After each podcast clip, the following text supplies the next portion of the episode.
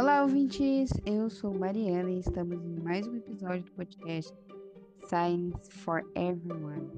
E vamos falar de um assunto muito importante: o tratamento de herpes labial. Você já teve alguma vez na vida?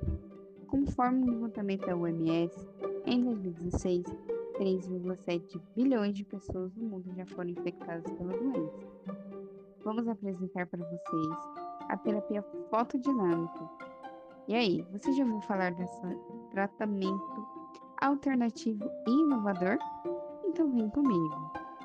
A nossa convidada é profissional e atua com o uso do fotodinâmico. E irá nos contar como funciona. Olá, Lili, tudo bem? Seja bem-vinda. Fale para nós o que é a terapia fotodinâmica e como utiliza essa técnica para tratar a herpes labial.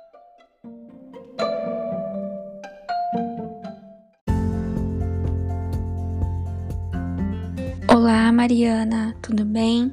Obrigada pelo convite. A terapia fotodinâmica, ela consiste na aplicação de um fotossensibilizador específico irradiação com laser de baixa potência de onda ressonante com a banda de absorção do sensibilizador. A herpes é uma doença viral que se manifesta através de vesículas com prurido, dor no local e ardência, e acomete qualquer indivíduo de todas as idades.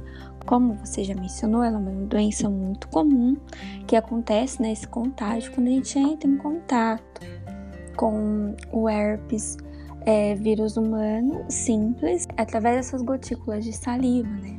Seja pelo beijo ou objetos contaminados na boca. Por isso, esse geralmente esse contágio acontece na infância e permanece a vida toda.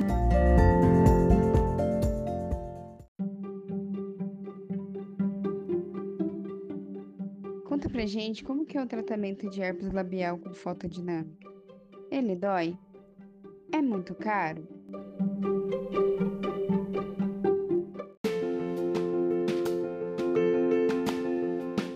A utilização do laser de baixa potência é uma proposta coadjuvante com tratamento convencional. Importante a gente frisar para as pessoas não pararem fazer o tratamento. Ela possui a vantagem, a terapia fotodinâmica, ela possui a vantagem de diminuir a frequência do reaparecimento das lesões, que é comum né, no herpes labial. E ela propõe uma satisfação e conforto aos clientes.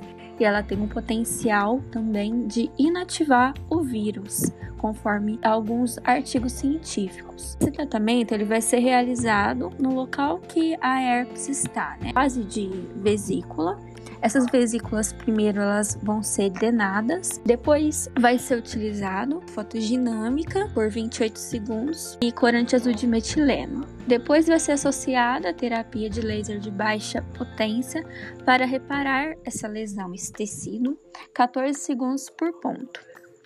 Então, após né, essa primeira aplicação, vai ser realizada outra 24 horas após durante o período de crosta, né, que a gente fala na lesão. A última aplicação vai ser realizada sete dias após a primeira irradiação.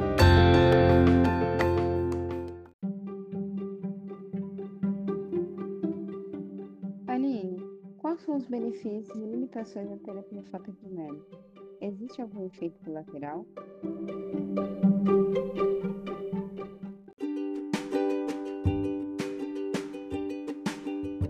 Uma semana, geralmente já há plena recuperação, sendo que em 6 horas já se percebe para nos sintomas e sinais do herpes labial após a terapia fotodinâmica. A associação no laser de baixa potência é importante para o processo de reparação da lesão. Esses são os benefícios. As limitações são que, enquanto não há a cura e nem a vacina para o vírus, a terapia fotodinâmica e o laser eles vão ser uma alternativa bem rápida, simples e indolor, além de eficaz e segura sem efeitos colaterais por um preço acessível. Importante frisar que o tratamento terapia fotodinâmica não substitui o tradicional, e sim atua como um tratamento adicional. Se a pessoa tiver muita recorrência do herpes labial, é importante procurar um médico sobre questões de imunidade. Caso você tenha gostado da terapia fotodinâmica e queira aderir, é importante você procurar um profissional qualificado e clínicas registradas. Muito obrigada, Mariana, e até a próxima.